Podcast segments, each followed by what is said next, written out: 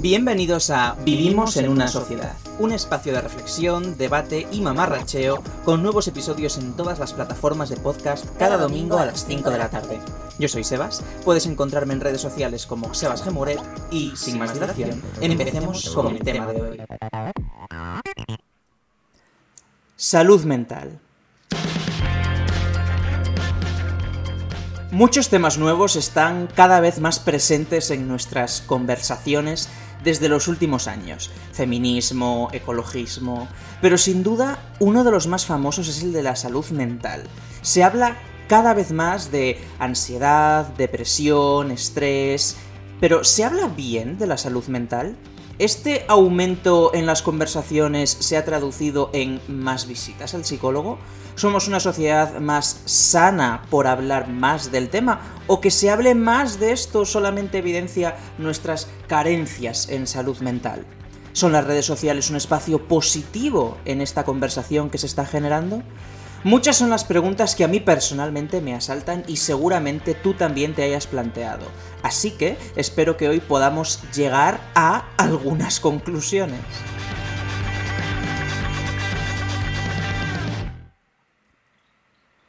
Vivimos en una sociedad donde la salud mental está muy presente. En nuestro día a día, en nuestras conversaciones, creo que todos podemos percibirlo. Desde una edad más temprana, por ejemplo, se presta atención a la psicología de los niños y lo que antes se reducía a un simple este niño no se concentra en clase, pues ahora le ponemos nombres específicos eh, a pues enfermedades, trastornos de conducta, pero no solo en los niños, también nos preocupamos cada vez más por la salud de adolescentes y de adultos. Es especialmente en los países desarrollados, aquellos a los que se les presuponen adquiridos una serie de privilegios en calidad de vida, bienestar, confort social, etc., donde más están aumentando los diagnósticos de estas enfermedades o las experiencias con la ansiedad, el estrés, la depresión, se han convertido en el día a día de mucha gente de nuestros círculos o puede que incluso de nosotros mismos. Podríamos hacer dos lecturas de este aumento en los casos.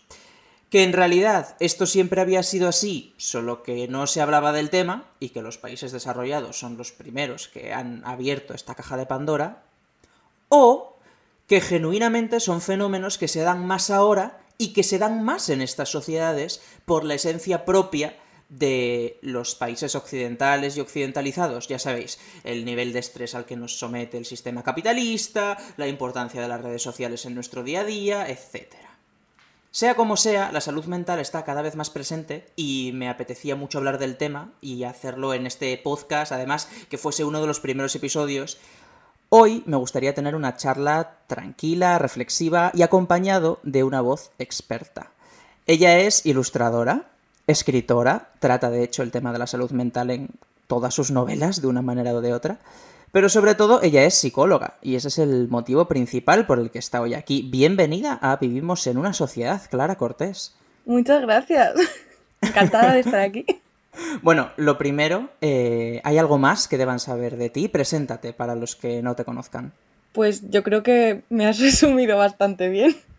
Eh, yo estudié la carrera de psicología, efectivamente, intento aprovechar al máximo todo lo que aprendí, pues para lo que tú has dicho, para meterlo en las novelas. E, escribir sobre salud mental me parece una muy buena introducción al tema de la salud mental para mucha gente, porque para mí lo fue. Entonces me gusta aprovechar ese espacio para tratar lo que he aprendido.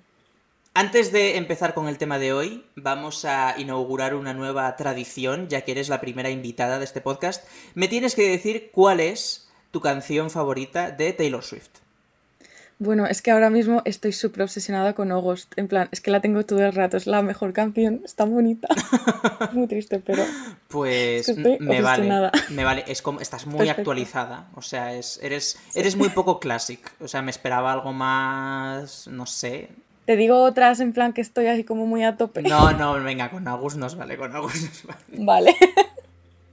a ver, más allá de todo eso, eh, Clary y yo somos amigos. ¿Te puedo llamar Clary? Clara, se me hace súper raro llamarte Clara, perdona. Me puedes llamar Clary o Clara, me da igual. Pues eso, que, somos amigos, nos conocemos desde hace muchísimos años y cuando yo estaba pensando en, en tratar este tema, pues em, no sé si tristemente o no, pero en mis círculos cercanos yo tengo a mucha gente con la que podría hablar del tema de la salud mental, la ansiedad, la depresión, porque em, mucha gente en mi entorno está pasando o ha pasado por ello. Pero Clary en concreto tiene, tienes em, formación en esto. Entonces me parecía súper interesante que pudieses aportar, más allá de los típicos argumentos de tenemos que visibilizar esto, hay que hablar de esto, es importante, tal, que tú pudieses hacernos como una lectura así como más profunda. Pero bueno, antes de empezar a ponernos sesudos, em, a mí me gustaría saber cuál es tu relación con la salud mental, cómo la descubriste, digamos, o cómo llegó a ti este concepto y sobre todo em, si algún momento, aparte de estudiarla, has tenido que lidiar con problemas de salud mental o si actualmente eh, tienes que hacerlo y, esas cosas. Pues yo creo que este es un tema que todos, o sea, al que todos llegamos cuando va mal. Y me parece que, pues como tú has dicho, hay muchísima gente también en mi entorno que está sufriendo eh, o trastornos o episodios simplemente de, mala salud mental, digamos. Y en mi caso, o sea, yo antes de estudiar psicología pasé por una época bastante mala, em, toda la parte de segundo de bachillerato, por ejemplo, que yo tenía súper normalizado quedarme toda la noche o tener un ataque de ansiedad eh, por un trabajo. Y no es normal tener un ataque de ansiedad por un trabajo. Pero dices, es que claro, si no estoy llegando porque me han puesto esta fecha y por mucho que me esté esforzando, no llego, es normal que yo me ponga a respirar mal y no pueda dormir. Y entonces dices, no es normal. Ya. Y entonces empecé a encontrarme con, con historias. Fue em, Los demás seguimos aquí de Patrick Ness, que ni siquiera tenía que ver con, mi, con lo que a mí me pasaba, pero hay una escena que va a terapia el protagonista y dije, ostras, esta cosa que este personaje que no existe me está contando a mí como lector, me está... Me suena de algo. ¿Y gracias a esto pudiste ponerle nombre o, o tú ya sabías que lo que te estaban pasando eran ataques de ansiedad y eso? No, porque no sabía, porque a mí, y yo creo que en general a casi nadie nos enseña, nos enseñan vocabulario que tengan que ver con eso. O sea, yo conoces palabras como por ejemplo hiperventilación, y dices, es que mira cómo está, está hiperventilando, pero porque es un lenguaje más coloquial, pero el ataque de ansiedad yo lo estoy oyendo más normalizado entre comillas ahora, en ese momento yo sabía que me ponía muy nerviosa y que me pasaba llorando una hora hasta que se me pasaba, pero entonces lo que sí que vi en ese momento fue cuando ese personaje tiene la sesión de terapia, dije, ostras, es que este terapeuta ficticio está diciendo cosas que aunque el personaje tenga una cosa y yo no tenga eso porque no era, sí que me están ayudando, ¿sabes? Entonces... Qué fuerte. Sí. ¿Y, de qué manera te ayudó o te perjudicó, no lo sé, el hecho de estudiar psicología en la gestión de tu propia salud mental? O sea, ¿crees que la carrera te vino bien, que te dio pautas o todo lo contrario, que conocer tanto sobre cómo funcionaba te hizo, no sé, verlo de una manera mucho más, no sé, paranoica o no, yo creo que me ayudó bastante, pero mm, también porque mm, es como mm, como si te enseñasen cómo funciona un truco de magia, ¿sabes? Entonces, eh, sobre todo para lo que me ha ayudado la carrera es para desarrollar mi propia inteligencia emocional y para em, conocer lo que me pasa. Entonces yo, aunque soy consciente de que necesito ayuda externa en muchas ocasiones, sé cuando la necesito. Claro. Claro, o sea, eres capaz de detectarte igual. Claro, o sea, eh, a mí me viene un bajón y yo sé exactamente cómo me va a venir el bajón, por qué etapas voy a pasar y más o menos cuánto se me va a pasar. ¿Sabes? Y sé cómo, y sé qué necesito porque ya me he analizado tanto como para saber, vale, pues ahora necesito, por ejemplo, estar sola, ahora necesito eh, encontrar algo que me distraiga y ahora necesito tal, tal, tal, ¿sabes? Joder, qué interesante. No, claro, me, me parece como que al final es un mundo tan desconocido para todo el mundo que puede dar la sensación de que dices, Buah, es que un psicólogo es que sabe tanto de, de cómo funciona, tiene tan claro cómo funciona todo que, siempre van a saber qué tuerca apretar o, qué botón o, de qué manera. Y no, o sea, conocer el, la teoría no quiere decir que luego en la práctica tú no puedas, pues eso, tener ansiedad o, pasar por una etapa de depresión o no sé si es si es correcto hablar de que se superan estas cosas. O sea, no sé si es correcto decir que has pasado la depresión, como quien pasa, mm, yo que sé, pues mm, un tumor y tiene un tumor y se lo estirpan y de repente ya no tiene tumor. Entonces, mm, no sé cuál es tu opinión respecto de esto. O si es algo que te tienes que chequear, que todos nos tenemos, o sea, todo el mundo en realidad nos tenemos que chequear a lo largo de nuestra vida, o, cómo prefieres enfocarlo tú. A ver, los trastornos mentales eh, hay muchos tipos. O sea, hay, hay trastornos que son eh, episódicos, que son eh, agudos, que es que tienes un episodio o unos cuantos episodios en un espacio de tiempo y sí que se te pasa. Y hay episodios que son crónicos. O sea, hay, hay, hay depresión, puedes tener una depresión crónica y, y, tener que estar medicado para siempre o tener que estar o, yendo a terapia para siempre. O sea, hay formas de que sea algo temporal o sea algo más permanente, tú aprendas a vivir con lo que te está pasando para que esa situación disfuncional se vuelva funcional. Entonces, o puede ser por medicación, puede ser por ciertas pautas que te digan, pues evita tal, eh, haz esto para que te resulte más fácil hacer esto, etcétera, etcétera, para que tú puedas funcionar y seguir viviendo sin que se te, se te venga el mundo encima. Claro, ser funcional, ¿no? Si es que está muy claro, al final la funcionalidad, poder ir a una cena con amigos y que no te den un ataque de ansiedad. O, poder salir a la compra, pues, poder levantarte de la cama, o poder ducharte todas las mañanas, o poder comer. Claro, eh, yo supongo que es lo que debe enseñarte un, psicólogo, es para lo que está. A ver, es que esto también depende mucho pues, de, desde dónde veas la psicología. Desde mi punto de vista, me parece que una mínima educación a nivel de salud mental sería básica y que ahorraría muchísimos problemas. O sea, si a ti desde el principio te dice, te enseñan a gestionar pues tus emociones, tus expectativas, tus frustraciones, etcétera, etcétera, puedes evitar que una cosa que no tendría por qué ser tan grande, por ejemplo, eh, yo quiero ser la primera de la clase y tengo que ser la primera y cuando no saco un 10 me pongo en la mierda. Si a ti te enseñan a gestionar eso antes de que se convierta en un trastorno de mm, depresión o ansiedad porque esos pensamientos se convierten en un autoboicot, eh, tu autoestima se basa en eso, el momento en el que falla, que es una cosa que no depende de ti, eh, claro. todo te hunde. Entonces, si a ti te enseñan a gestionar cosas, luego te ahorras problemas a la larga. Pero sí que es verdad que muchas, o sea, que aunque te hayan enseñado, vas a necesitar las pautas y me parece bastante imprescindible saber recurrir a que un terapeuta o un psicólogo te diga, pues mira, Em, prueba esto, e intenta hacer esto así, eh, cuando te pase esto, mira tal, ¿sabes? Ya, no, pero me parece también muy interesante lo que comentabas antes de que de que también una, unos conocimientos básicos, que no sé si se tendrían que dar, pues yo qué sé, en el colegio o, donde sea, podrían ahorrar eh, muchos problemas más graves después, ¿no? Porque al final, bueno, partiendo de la base de que no, no sé explica nada de, salud. O sea, de las ciencias de la salud, yo por lo menos en toda mi educación...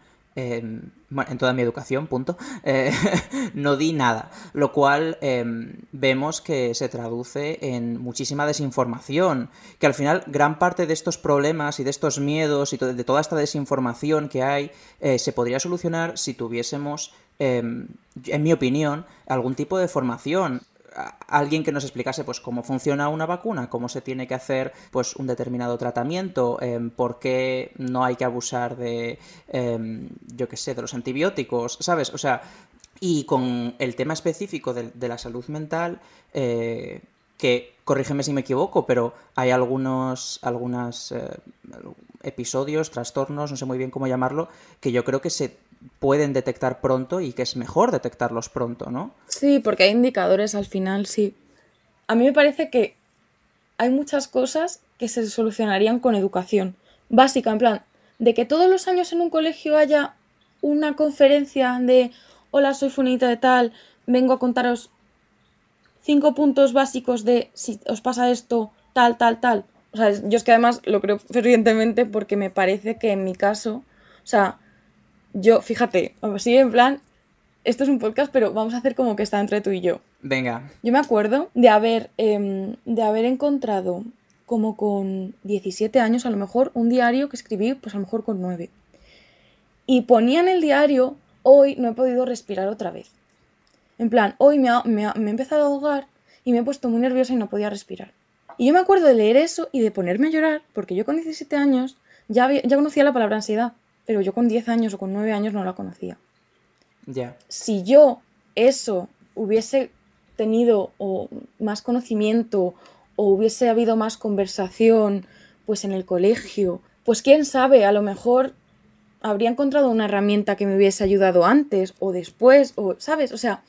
Y bueno, en ese sentido, supongo que entonces es positivo que cada vez haya más conversación al respecto de, estos temas, ¿no? Porque al final, em, cuanto más se hable de ir al psicólogo, de, pues eso, tener ansiedad o depresión o lo que sea, pues se va, se irá como normalizando todo eso. O, o tú o consideras que no, no sé.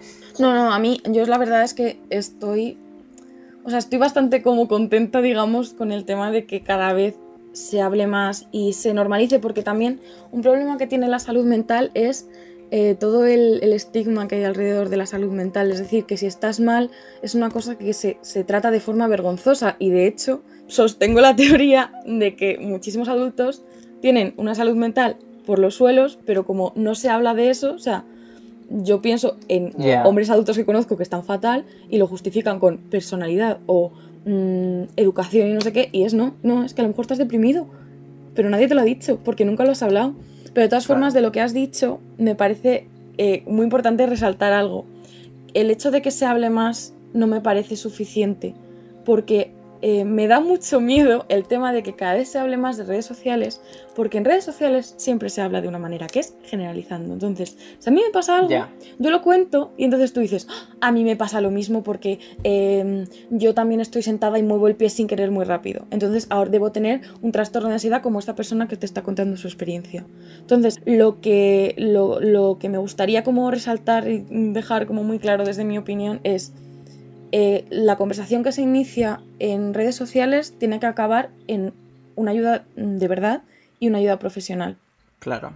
¿Tú te acuerdas cuando nosotros éramos jóvenes y nos decían, no busquéis que te duele la cabeza en internet porque siempre vas a tener cáncer?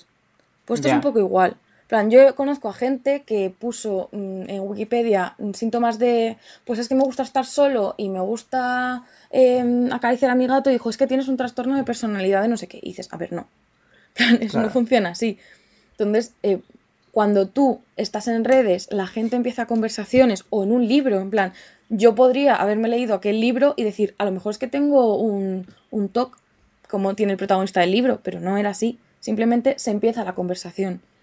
Y que cada persona será un mundo, supongo. Yo no he estudiado psicología, pero yo entiendo que pues eh, una persona que está pasando por, por ansiedad puede luego somatizarlo de muchas maneras. Mira, hace. Voy a preguntarte tu opinión sobre un tema que yo no sé si tú lo viste, pero hace un tiempo se hizo viral un. Creo que era un TikTok de Paula Gonu, no sé si lo viste, en el que ella decía.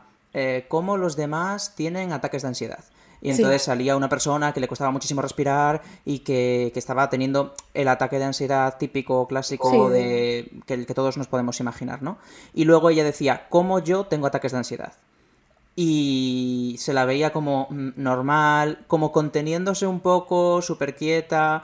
Y entonces se la empezó a linchar por tú no tienes ni idea de lo que es la ansiedad, la ansiedad no es eso, a mí cuando me da ansiedad mm, mm, me caigo al suelo y es que no puedo respirar y tal. Y me pareció muy interesante eh, que surgiese mucha gente diciendo, escúchame, eh, cada persona lo somatiza de, alguna manera. Totalmente, verdad. Y, y claro, por eso me, parece muy interesante lo que dices de la conversación se inicia en redes, pero ojo, no... Nada de hacernos diagnósticos aquí, ¿sabes? Porque igual mm, puede pasar a la inversa también, que una persona diga, buah, pues como a mí no me, nunca me falta la respiración, pues no debo de tener nada. Es como, bueno, pero igual estás detectando otras cosas. Tal cual. Igual cuando tú tienes un ataque, pues... Claro, o sea, hay gente que, por ejemplo, le dan ataques de dermatitis y que esa es su forma de mostrarla, o de acné, o de otras, otras patologías que puedas tener que son mm, cosas físicas que son las cosas que se notan. Es decir, a lo mejor se te empieza a caer el pelo. Claro. Y te está cayendo el pelo una barbaridad. Hmm. Y dices, ¿pero por qué? Pues porque estás con una ansiedad, pero simplemente se muestra de otra manera. Por eso también me da mucha rabia el uso que tiene la gente en redes de, la verdad, en plan de que esto es así y no hay otra opción. Que es lo que he comentado antes, que me pone muy nerviosa porque dices, ¿y tú qué sabes? Es que cada caso es un mundo. Sí, que igual hay gente a la que le baja la libido una barbaridad o gente que le da por tener insomnio. Pero hay personas que con la ansiedad se les corta la regla, por ejemplo. Hay gente que le salen ronchones por la piel, en plan, que se le pone toda la piel roja y dices, ¿esto de qué? ¿Tendré alergia? ¿Tendré, me habré pegado a una ortiga? No, es que tienes ansiedad. Hay algo, o sea, hay algo que me llama mucho la atención, ¿vale? En, las experiencias de gente cercana. Siempre hablo de gente cercana porque, no, sé, creo que se frivoliza mucho con el tema este de, boa, qué ansiedad, no sé qué, y, no es mi caso. Entonces, siempre, siempre prefiero eh, hablar de las experiencias de la gente que, que sí que ha lidiado con este tipo de cosas y que me cuentan que algo muy importante para ellos fue em, saber lo que les pasaba. O sea, ponerle un nombre a aquello que, no sabían por qué estaban sintiendo y, y cómo conocerlo les dio les dio como control de la situación y dijeron, vale, o sea, no es que se sintiesen felices de repente. No, pero sí, pero, sí, lo entiendo perfectamente, es lo que te quieres. Es normal que al saber lo que nos pasa nos, sintamos un poco mejor o... Porque también yo creo que hay mucho miedo a enfrentarse a un diagnóstico, a enfrentarse a decir, hostia, pues tengo esto o tengo lo otro. Mira, en mi caso personal, yo tenía muchísimo miedo, o sea, yo estuve evitando durante la carrera incluso el tema de un diagnóstico porque decía, es que en cuanto tenga una palabra va a ser una cosa, ¿sabes? Ya no voy a poder hacer como que no está pasando. Pero sí que hay un momento en el que dices, vale, cuando tiene un nombre, sabes a lo que te estás enfrentando. Depende de mucho, pero normalmente en el momento en el que tú te enfrentas a algo con una palabra o con una con un cuadro mm, como con una caja, decir, vale, me pasan todas estas cosas, las tengo aquí metidas en este cajón, vamos a analizarlas porque son cosas más o menos concretas. Es mucho más fácil por lo que tú has comentado, o sea, por el tema del control, por el tema de, de, tener una agencia sobre algo que no estás comprendiendo y que te está controlando a ti. ¿Y hay algún caso en el que sea negativo? En el que tener un diagnóstico mm, a una persona le haya venido peor en el sentido de que pues igual se ha aferrado más a, su problema o, tú observas que no. Sí, sí, o sea, sí. A ver, es que yo hay una, hay una cosa que ocurre que es el tema de la victimización. Y es un tema súper delicado, pero que desgraciadamente ocurre bastante a menudo con el tema de la salud mental. A ver, pues habla. Pues la, la victimización es convertir una cosa que te pasa y que es verdad que te está pasando en tu personalidad plan, es una cosa, yo me acuerdo que la primera vez que me lo mencionaron fue en un seminario en la uni hablando de víctimas de terrorismo y de cómo el trauma lo convertías en tu personalidad porque realmente eh, la salud mental y los problemas con salud mental se consideran, o sea, son traumas también, en plan, son problemas y daños directos a lo que es tu vida. Em, y eso lo adaptas a tu personalidad, entonces de repente ya no eres eh, mm, María y eh, te ha pasado lo que sea o has tenido lo que sea. Es que va contigo siempre y lo cargas con la mochila. Entonces empiezas a justificar las cosas que haces, empiezas a, escudarte con eso y es muy, muy peligroso. O sea, hay mucha gente que dice, ya, pero es que yo tengo ansiedad. Y dices, es que no es una justificación, es una explicación. Y hay muchísima diferencia entre explicar y justificar una cosa con algo. Joder, le acabas de poner nombre a algo que, que yo veía un montón y que no te sabía decir muy bien cómo... Es peligroso al final eso, ¿no? Construir una personalidad en torno a un problema con, la salud mental. O sea, mm, ¿tú dirías que puede llegar a estancarse una persona en, ese problema? Totalmente. Porque yo, lo yo, yo pienso que si al final tú construyes tu personalidad en torno a, un factor concreto, em, te puede anclar en ese, en ese problema, porque, porque no, llegas a desapegarte del todo, acabas diciendo, es que soy así, ¿sabes? Me parece que también eso depende mucho de cada persona y del análisis que cada persona se puede hacer. Mm, yo, por ejemplo, sí que me gusta reconocer que he tenido problemas de salud mental, pero tampoco es un tema que yo vaya a estar sacando todo el rato, porque tampoco me definen los problemas de salud mental que yo he podido tener. Es decir, han sido cosas em, puntuales que se han debido a X y que ahora me pueden estar afectando de X o tal manera.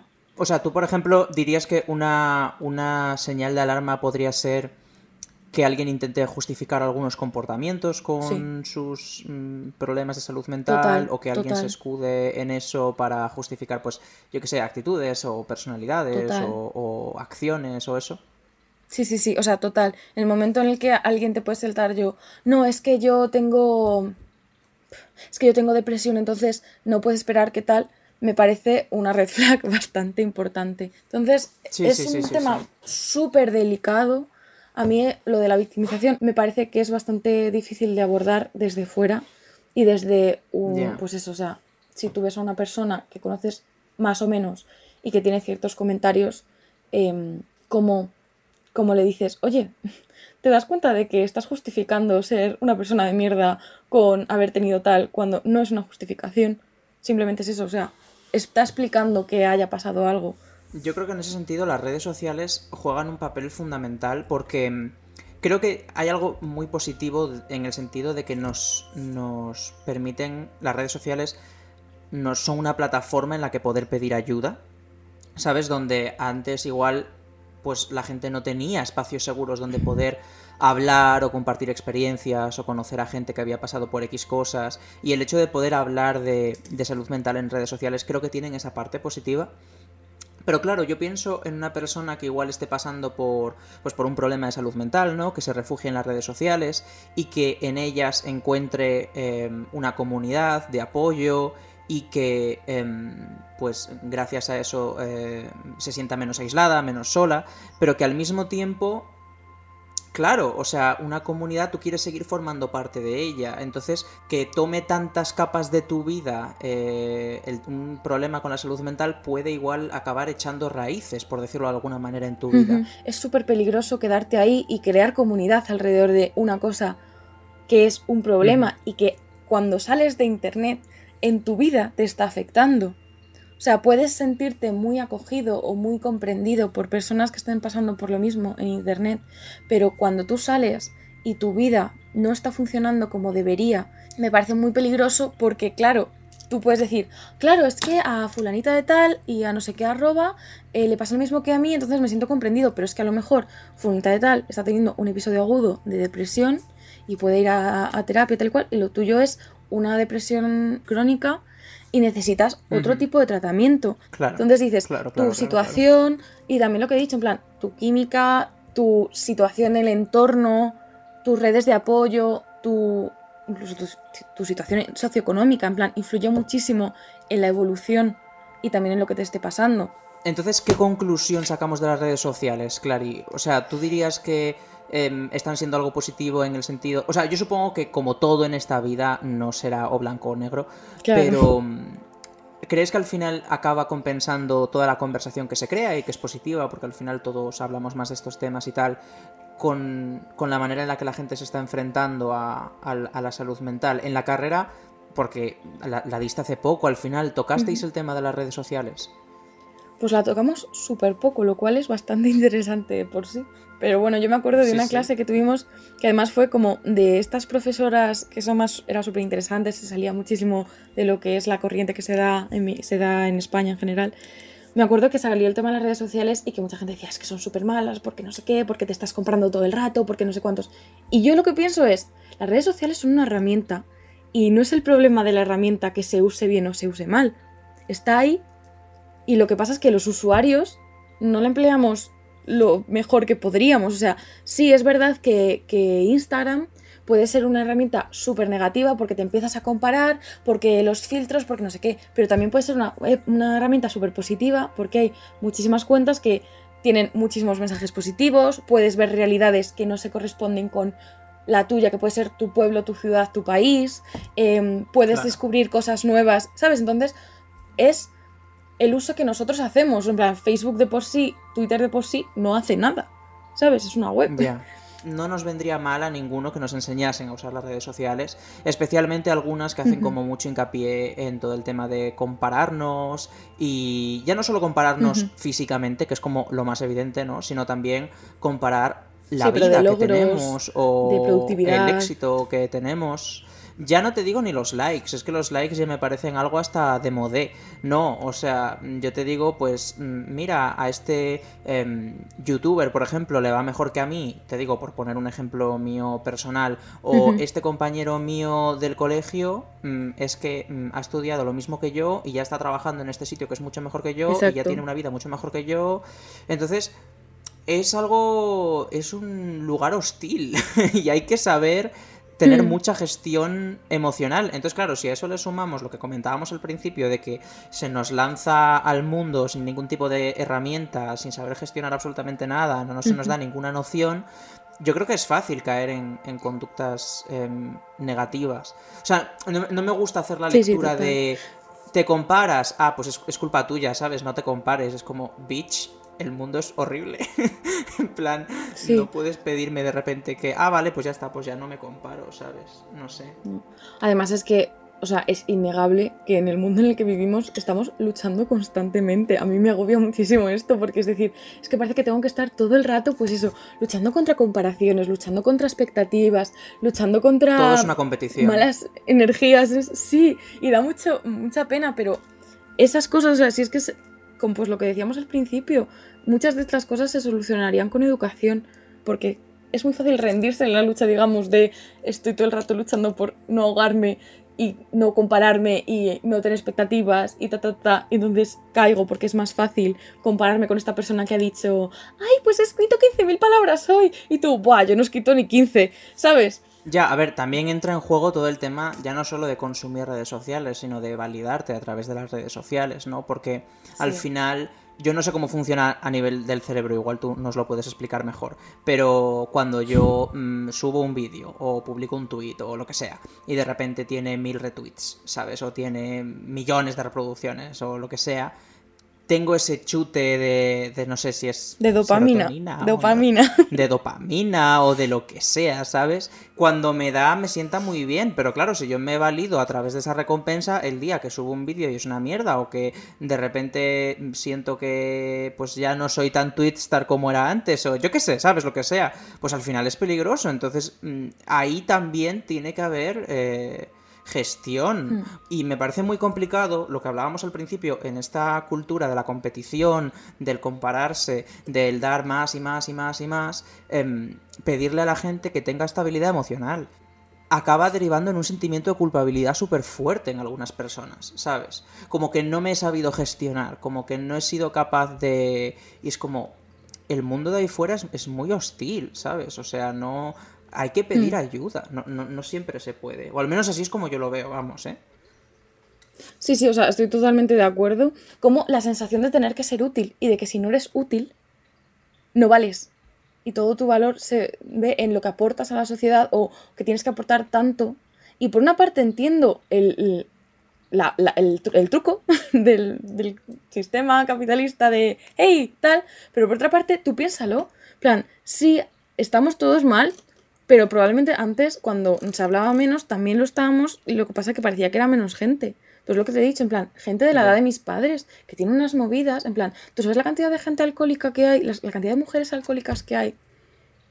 El, alcoholismo es un trastorno mental.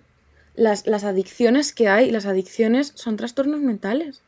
Entonces, ese tipo de cosas que son bastante comunes, bueno, la adicción en general, pero yo el tema del alcoholismo lo veo en gente de ciertas edades, o sea, la edad de nuestros padres. Dices, eso es porque no sé, no hablabais de eso.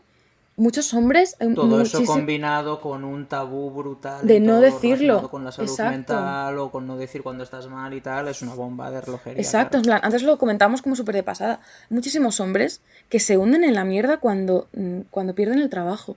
Porque su valor social y familiar está en conseguir trabajo. Entonces, hay mucha gente que consigue salir de ahí, pero hay gente que no. Entonces, hay muchos, muchas personas que acaban siendo alcohólicas o teniendo depresiones encubiertas, que, se, que pueden somatizarse o no, y que incluso luego pueden llegar más allá de la salud mental a la salud física. ¿Por qué? Porque nadie te ha enseñado que te está pasando algo, porque no se puede hablar de lo que te está pasando, A mí no me gustaría tener esta visión tan de tan generacional de nosotros somos una mejor versión de la generación anterior, porque tampoco es plan. Pero sí que es verdad que se está hablando mucho más de X temas y yo lo veo incluso en las siguientes generaciones. Sí, sí. O sea, yo, por ejemplo, tengo mi, mi hermana pequeña con la que me llevo 10 años, entonces nos separa realmente una década. Y, y tiene, o sea, es más pequeña que yo, tiene ahora 14 años. Y yo veo las dinámicas y vale, están lidiando con cosas nuevas que nosotros no lidiábamos para nada. Pero sí que es verdad que es mucho más común que, pues eso, los niños que, que digan pues que tiene un, em, un psicólogo, un trastorno límite, o que vayan al psicólogo, o que tengan algún tipo, un, pues un TOC, o, que, hmm. ¿sabes? O sea, que se habla más del tema y digo, esto es muy importante. Las generaciones, o sea, yo por ejemplo veo a la gente de la generación Z, veo TikToks, pero no porque tenga TikTok, sino porque me salen en Twitter y digo, es que están hablando de todo y lo están diciendo con toda la, la, la, claridad, la naturalidad, porque al final, muchas veces, la clave de todo es la comunicación. Y en el momento en el que dejas, empiezas a decir las cosas en voz alta, dejan de ser secretos. Entonces, ¿qué pasaba antes con la salud mental? Que eran todos secretos y eran vergüenzas. Está súper estigmatizada, pero hasta nuestra generación. Me alegra que saquemos el tema del estigma, porque para cerrar el episodio de hoy no querría que pasásemos por alto el papel importante que juega en todo esto la representación. Para mí la representación de, todo, en realidad la representación como concepto, la visibilidad, es importante primero en el sentido de tú reconocerte dentro de algo que está sucediendo, digamos, como para la gente de tu entorno que sepa lidiar con ello, porque de poco sirve que tú sepas reconocer que tienes ansiedad si cuando se lo vas a decir a tus padres te van a decir que eso son tonterías. O sea, también hay que formar a, la persona que convive con, las personas que tienen em, esos, em, esos problemas de, de, salud mental. O sea, no, no solo tiene que... Porque al final muchas veces lo que pasa es que Em, o al menos es como yo lo percibo, que una persona que está lidiando con todas estas cosas, pues igual se refugia en internet y, pueden llegar incluso a encontrar esas respuestas. Pero eso no se traduce en nada si luego no tienen un entorno que también entiende eso que también entiende lo que es la ansiedad y que entiende que su hijo no pues no es que esté no es, que esté simplemente emo sino que realmente tiene un problema real. Sí.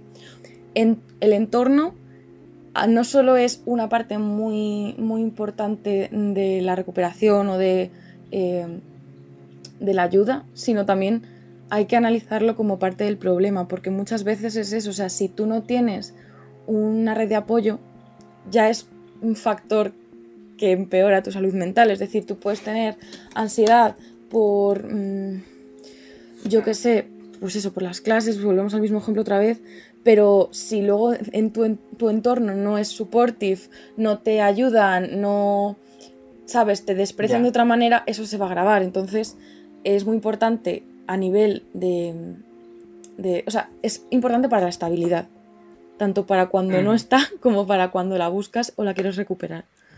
Pues eso, la, la representación, la visibilidad es importante para ti, para tu entorno y para poder reconocer una situación determinada. Pero al mismo tiempo, mm, de cara a terminar con el estigma y, con el tabú y a normalizar estas realidades dentro de, la sociedad, la manera en la que hablamos y visibilizamos también juega un papel importante. Total. Al final cómo hablamos de las cosas, pero es que esto pasa con todo, o sea, pasa con el tema de la salud mental, pasa con, el tema de la salud sexual, pasa con el tema de, la orientación sexual, pasa con todo, o sea, cómo hablas de eso afecta al, digamos, imaginario colectivo, es decir, si tú muestras en, por ejemplo, tema que me encanta, la película de múltiple, si tú coges una película de miedo y pones a una persona con personalidad múltiple eh, como el villano, eso no hace ningún favor a una persona que luego tenga que enfrentarse a ese diagnóstico, ni para él, para por dentro, ni para la visión que la gente vaya a tener de esa persona una vez le surja eso.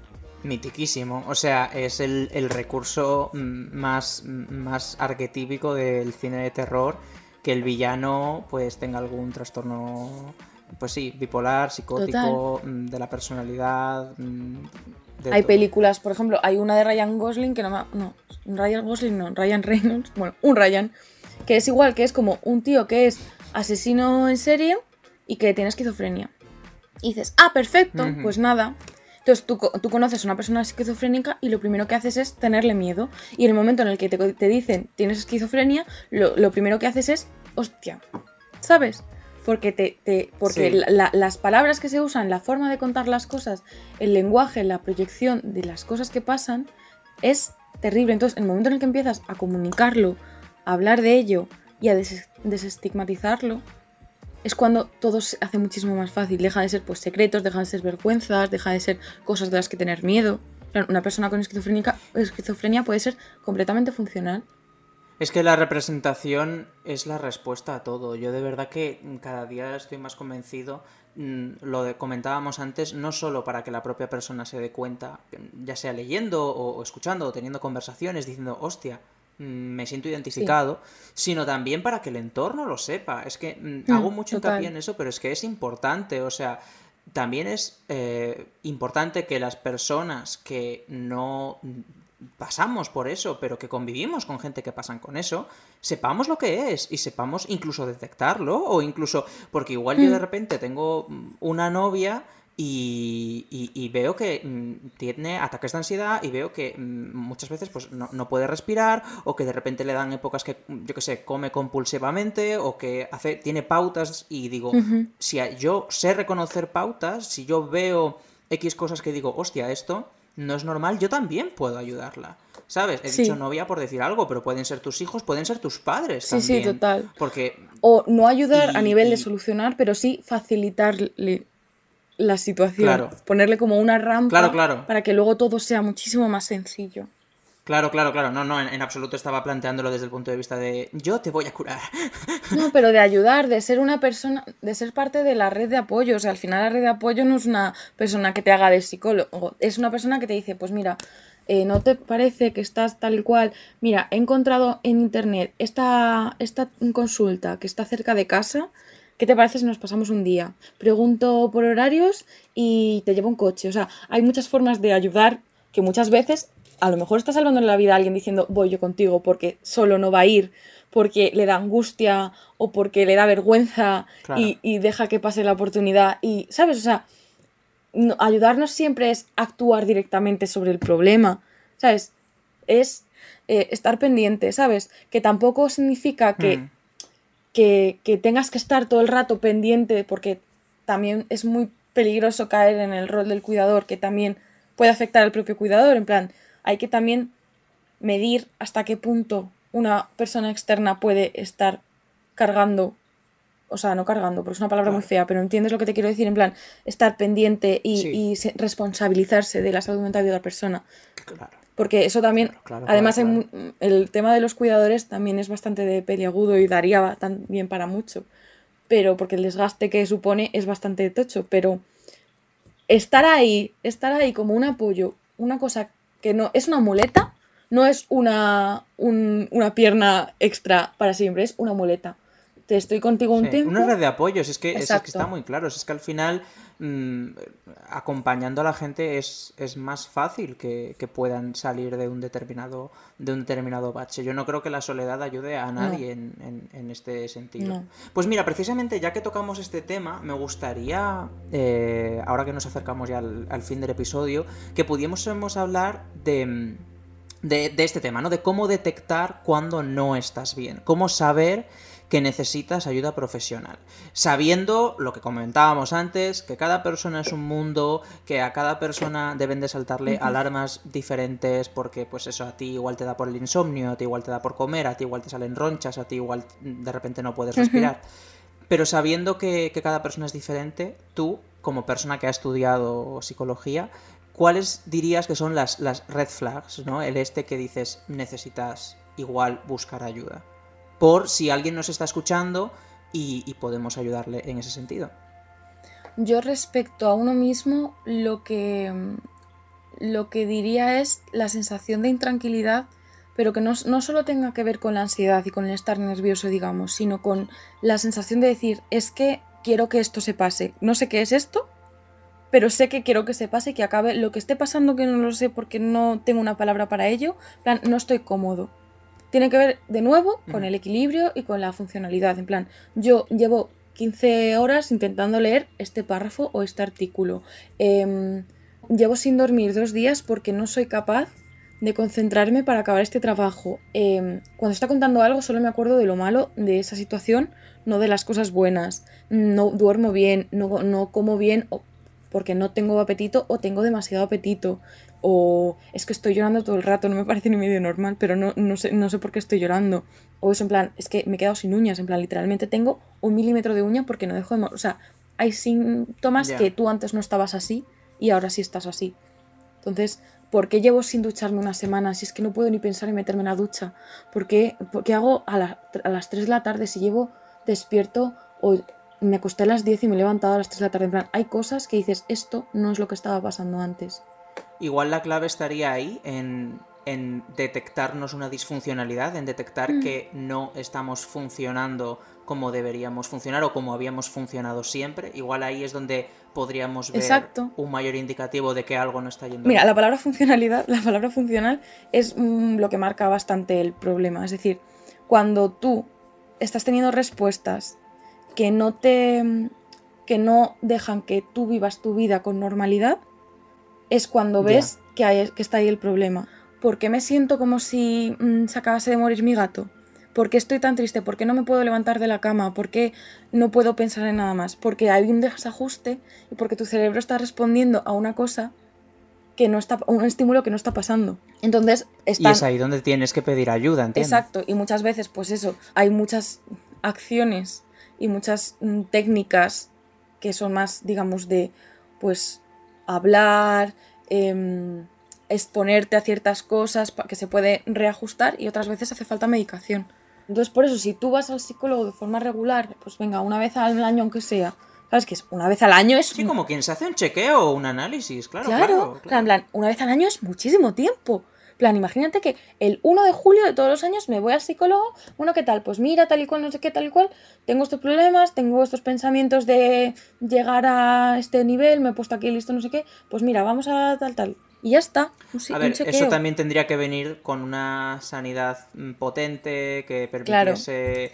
Pero ¿quién piensa en la, en la salud pública? O sea, en la salud mental. Es que estoy muy tensa con eso también. Pero también tiene que ver con educación, en plan, si tú no valoras como cultura la salud mental, ¿cómo lo, se va a reflejar eso institucionalmente? Claro, claro, claro, claro, no, completamente, completamente, completamente.